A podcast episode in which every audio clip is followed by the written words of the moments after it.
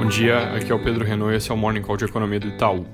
Hoje os mercados globais começam com alguma alta, mas o contexto para o Brasil não é dos melhores, porque essa subida de hoje lá fora é, pelo menos em parte, reversão da queda forte que houve ontem durante o nosso feriado. Na segunda-feira de manhã eu tinha comentado que a perspectiva de demanda muito menor que a oferta estava pressionando o preço de petróleo. Essa pressão ao longo do dia cresceu, chegou a níveis recorde, com alguns contratos mais curtos da commodity chegando a ter valor negativo. Isso aconteceu porque, diferente de um contrato puramente financeiro, futuros de commodities eles têm entrega física, ou seja, quando chega o vencimento, o detentor do contrato recebe o objeto, que nesse caso são barris de petróleo um vencimento próximo, as pessoas que compraram só para apostar, apostar em variações de preço normalmente vendem para quem quer segurar até o final e receber o bem de forma física.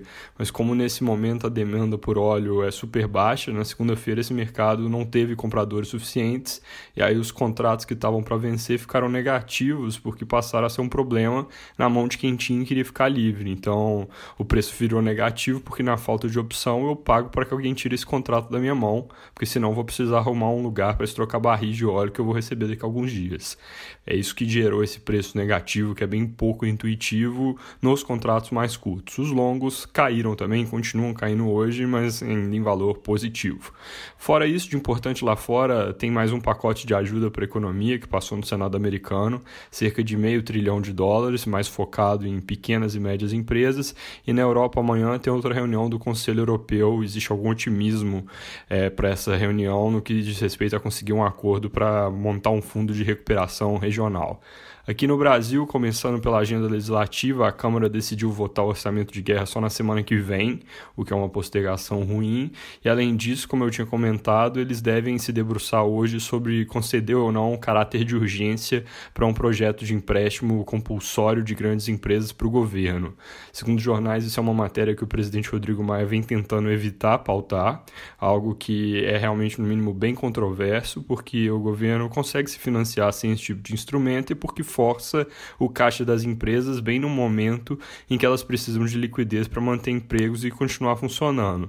No entanto, tem pressão para que isso caminhe, alguns deputados têm insistido nisso, e aí pode ser que a urgência acabe sendo votada hoje. Se ela é aprovada, Aí fica mais difícil não pautar o assunto e cresce risco de que ele saia do papel. No Senado, a Folha relata que líderes se mostram favoráveis a deixar de lado o texto da Câmara sobre ajuda para estados e municípios e usar uma versão proposta pelo governo, tem havido alguma articulação ali, e isso permitiria impacto fiscal mais contido e exigência de congelamento de salários de funcionalismo público como contrapartida para os estados que receberem o socorro. Para terminar, atualizando a fonte do coronavírus, agora são cerca de 43 mil casos no Brasil, são 2.741 mortes. As altas dos últimos dias têm sido mais brandas, mas isso, como a gente já viu em outras semanas, provavelmente está afetado pelo fim de semana e, nesse caso aqui, o feriado. Sobre isolamento social, o Distrito Federal e sete estados já afrouxaram as regras em alguma medida. Em São Paulo, hoje, o governador deve comentar sobre um plano para reabertura gradual da economia, mas os detalhes, segundo os jornais, devem ser anunciados apenas no início de maio. É isso por hoje, bom dia.